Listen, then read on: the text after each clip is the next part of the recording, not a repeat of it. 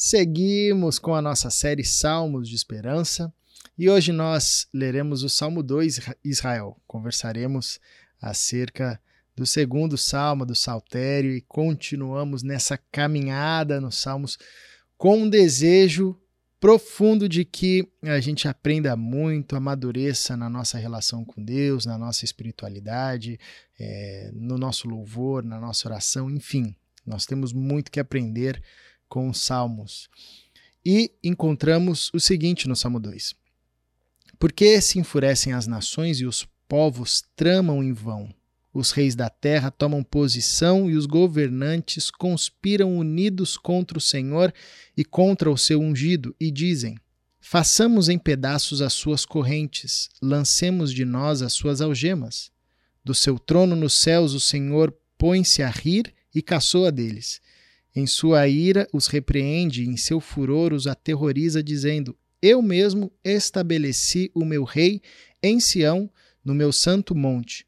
Proclamarei o decreto do Senhor, ele me disse: Tu és meu filho, eu hoje te gerei. Pede-me e te darei as nações como herança e os confins da terra como tua propriedade. Tu as quebrarás com vara de ferro e as despedaçarás como um vaso de barro. Por isso, ó rei, sejam prudentes, aceitem a advertência, autoridades da terra.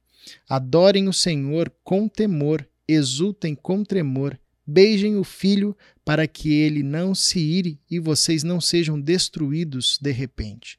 Pois num instante acende-se a sua ira, como são felizes todos os que nele se refugiam. Israel, nós estamos aqui ah, diante do Salmo 2 esse salmo, ele, bom, tem muita coisa aqui para a gente explorar, né? É, eu quero começar no final aqui fazendo o link com o Salmo 1, porque ele também termina com a expressão bem-aventurados, né? Felizes. Essa é uma expressão que se repete ah, nos Salmos, né? É, o Salmo está falando de quem é feliz, de gente que é feliz, e aqui no contexto desse Salmo, felizes são aqueles que se submetem à autoridade do Filho. Bom, aqui a gente tem já um ponto é, de mistério nesse salmo, sobretudo para aquele contexto, né? De que filho, quem é o filho, de quem ele está falando, né? Ah, será que o salmista está falando de si mesmo? É muito comum a gente encontrar salmos com esse contexto bélico, né, por trás, né, conflituoso, né? A gente sabe que Israel é, vivia em muitos tempos, né? Teve muitos tempos onde ele onde o povo de Israel sofria a perseguição dos outros povos, estavam em estado ou de guerra ou de próximo à guerra. Né?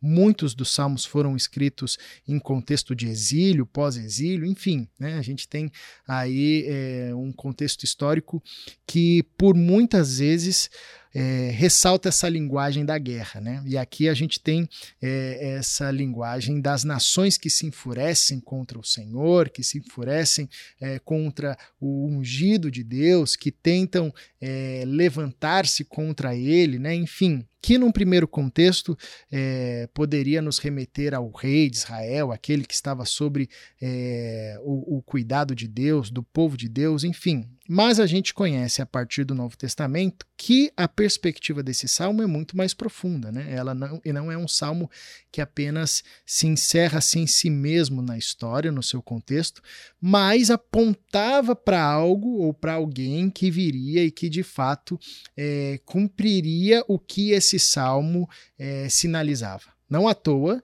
que, é, e aí é uma, algo interessantíssimo também da gente sempre lembrar, né, que as primeiras pregações dos apóstolos, depois que eles foram é, visitados pelo Espírito Santo, em sua maioria elas foram feitas nos Salmos, né? Eles pregavam a partir dos Salmos, encontrando Cristo nos Salmos. E aqui é o ponto que eu quero trazer aqui para nossa reflexão de hoje, né? Os Salmos, eles trazem uma esperança messiânica, né? Os Salmos, eles apontam para Jesus Cristo, né? É, de, de forma clara, de forma explícita, aqui como esse salmo, nós temos esse convite para submissão ao Filho, porque o Filho, ao Filho foi dado o governo de todas as nações, inclusive esse salmo, o Salmo 2 era um salmo preferido ali dos apóstolos, que eles sempre traziam um detalhe ou outro né, uh, desse salmo, destacando na pessoa de Jesus Cristo o cumprimento dessa palavra que foi dita séculos atrás, né?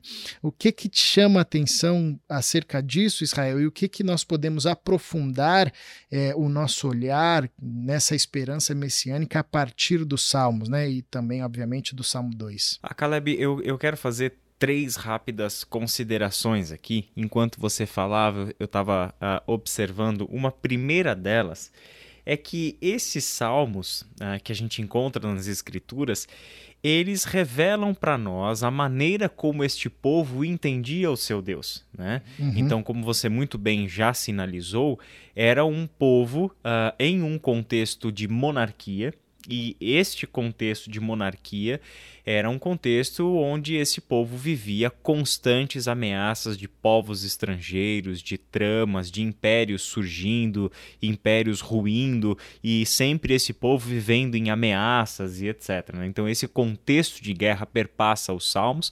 Essa, é, esse é um dos entraves né, que alguns cristãos têm com os salmos, justamente porque é, se expressam de formas muito diferentes, né, socialmente falando, culturalmente, politicamente, né, tem, tem uma estrutura diferente da nossa realidade e entendem Deus dentro dessa estrutura. Não tem jeito, né? Uhum. O, o, Deus dos Salmos é principalmente o Senhor dos Exércitos, Sim. né? Justamente por causa deste contexto é, é sociopolítico tremendamente complicado, que é de onde data a maioria desses salmos, né? É, a maioria dos salmos são atribuídos a Davi, né? um, um rei de guerra um rei que foi conhecido pelas suas é, impressionantes manobras militares. Foi um rei dessa forma, né? Então o contexto disso é ali. Você tem salmos que são atribuídos a Moisés, mas o que os eruditos entendem, né? E, e concorda a maioria deles, é que esses salmos foram reunidos, editados, né? No período do exílio, a partir do período do exílio, que era um outro período tremendamente conflituoso. Sim onde o povo estava dominado por uma nação estrangeira, que era a Babilônia. Né? Então, nesse período onde o povo não tinha muitas razões para ter esperança, porque sabiam que estavam exilados, principalmente pela mensagem de Jeremias, a mensagem de Ezequiel, sabiam que estavam exilados por conta das, da desobediência do povo, da desobediência dos seus antepassados, e a Babilônia, na verdade, era um juízo de Deus sobre o seu próprio povo. Né? Então, era um contexto onde eles sabiam que eles estavam sob o juízo de Deus e, ao mesmo tempo, sabiam que Deus executava o seu juízo por intermédio de uma nação estrangeira. Né? E Deus teve que lidar com Nabucodonosor, Deus lidou com a Babilônia. A gente lê o livro de Daniel, a gente percebe como que Deus lidou com a Babilônia e etc e tal, né? Então é interessante porque você vê esse reflexo, né, de como o povo entendia o seu Deus. Tem uma nota até interessante, né, que é, mostra que eles entendiam até mesmo um Deus capaz de rir e capaz de caçoar. Sim né? É, isso é muito significativo porque para a maior parte do nosso imaginário, Deus é alguém que está sempre sério. Deus é, é, é, alguém que jamais utilizaria a ironia como um recurso, que Deus jamais sorriria, daria risada. Você imagina Deus gargalhando? Né? Quer dizer, é interessante ver esse dinamismo né? nas imagens que esse povo permitia se ter sobre o Deus com quem eles estavam em contato. Né? Aliás, né, se você não entender um pouquinho de ironia, você não consegue compreender os salmos. Né? Exatamente. Né? Tem muita ironia. Exato, não, tem muita ironia nos salmos, tem muita hipérbole, o exagero, uhum. né? É interessante você, você aprendendo isso com os salmos, você vai ver de onde Jesus tirou o seu método. Jesus utilizava a ironia, Jesus utilizava a hipérbole, né? Então, que é o exagero na sua comunicação, tudo isso é recurso da linguagem e que a gente percebe nos salmos também. Isso é muito significativo. Agora, Caleb, tem um outro ponto nesse salmo que me chama muita atenção. Para este povo, o ideal sempre foi um povo governado por Deus. Sim. E estes homens e mulheres do povo de Israel lá do Antigo Testamento sabiam que o único rei verdadeiramente justo e perfeito capaz de promover uma vida de santidade, de justiça, de igualdade, de paz, é Deus. E mesmo esses salmos tendo surgido em um contexto de monarquia, e o grande rei da história de Israel, que foi Davi, receber o título de autor da maioria dos salmos, nós temos aqui um reconhecimento de que rei é Deus. É interessante porque nos Salmos não tem outro rei. O rei é sempre Deus.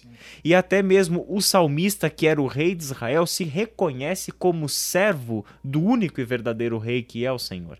Essa é a razão pela qual o Salmo 2 começa aí com essa incompreensão engraçada, cômica. Por que, que as nações tramam? Por que, que as nações se amotinam? Por que, que as nações se levantam contra o ungido do Senhor?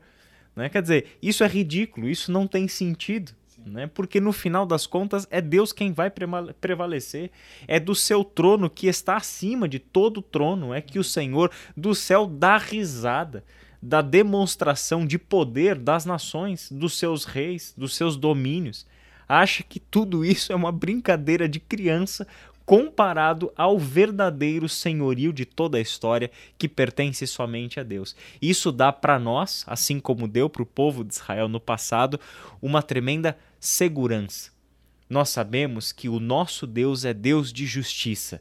Certamente nem sempre vemos a justiça do jeito que a gente queria ver sendo realizada na história, mas quem tem a palavra soberana sobre todas as coisas é o Senhor dos exércitos, Rei de reis, Senhor de senhores. Isso é uma mensagem de esperança incrível. Não é Israel, é perceber que as nações perdem tempo. Elas estão brincando com armas de plástico, né? Como se fosse mais ou menos isso. É, e é interessante perceber que a história do povo de Deus, desde o Antigo Testamento, passando é, pelo contexto de Jesus, dos apóstolos, a história da igreja é uma história de perseguição, né? Você tem diversos é, exércitos históricos, né, é, que a todo tempo buscavam perseguir de alguma forma a, a, igreja e os discípulos de Jesus, né? E você vê que na história esses grandes exércitos passaram, né? Egito, não sobrou nada. Babilônia, bom, a gente só sabe da história, né? É, o, o, próprio Império Romano ficaram só as ruínas, né? É, mas a, a, a, fé cristã, os discípulos de Cristo, o Evangelho prossegue frutificando, né? É, de fato, a gente às vezes tem uma expectativa da intervenção de Deus que é uma expectativa nossa é, e que às vezes a, a, gente se frustra, né? Porque a gente não vê Deus agindo da nossa forma. Mas esse salmo vem nos lembrar que Deus ele permanece sendo rei, governando sobre a história, nada foge ao seu controle e, e, e para além disso, né? Não tem a mínima possibilidade de nenhum exército, seja ele qual for, ter a possibilidade de é, gerar algum, algum conflito no projeto, no, no, no plano de Deus. Né? E, e, a expressão, é, como o, salm, o, salmista nos coloca, é essa, a expressão de fazer Deus dar risada. Né? Ah, então, nós encontramos nesse salmo uma fonte de esperança, assim como ah, vimos também no salmo primeiro, né? Podemos confiar e descansar em Deus, sabendo que é, não existe nada páreo, nada que possa é, frustrar aquilo que Deus está fazendo na história e aqueles que caminham no caminho dos justos, né? É, é uma mensagem de esperança para nós. Israel, você ora para gente? Vamos orar? Senhor nosso Deus e nosso Pai, que a nossa perspectiva seja norteada pelos salmos. Isso é importante para gente, Senhor, ter os nossos olhos abertos para percebermos que o Senhor é quem tem a última palavra sobre todas as coisas, o Senhor é quem já governa sobre este universo e que nós precisamos aprender, assim como os salmistas, a colocarmos a nossa esperança no Senhor. Olharmos para as nações, para os governos, para os poderosos deste mundo, não mais, Senhor, como aqueles que poderão vir a nos salvar. A nossa salvação está no Senhor. A nossa esperança está no Senhor. Tu és a nossa torre segura, tu és o chão firme sob os nossos pés. O Senhor é quem direciona o nosso caminho. Por isso, Pai amado, que hoje e em todos os dias da nossa vida, a nossa esperança esteja exclusivamente depositada no Senhor e que os salmos nos ajudem a fortalecer a nossa imaginação, fortalecer a nossa fé, fortalecer o nosso compromisso com o Deus soberano e Senhor de toda a história. É em nome de Jesus, o Cristo, que nós oramos. Amém. Amém.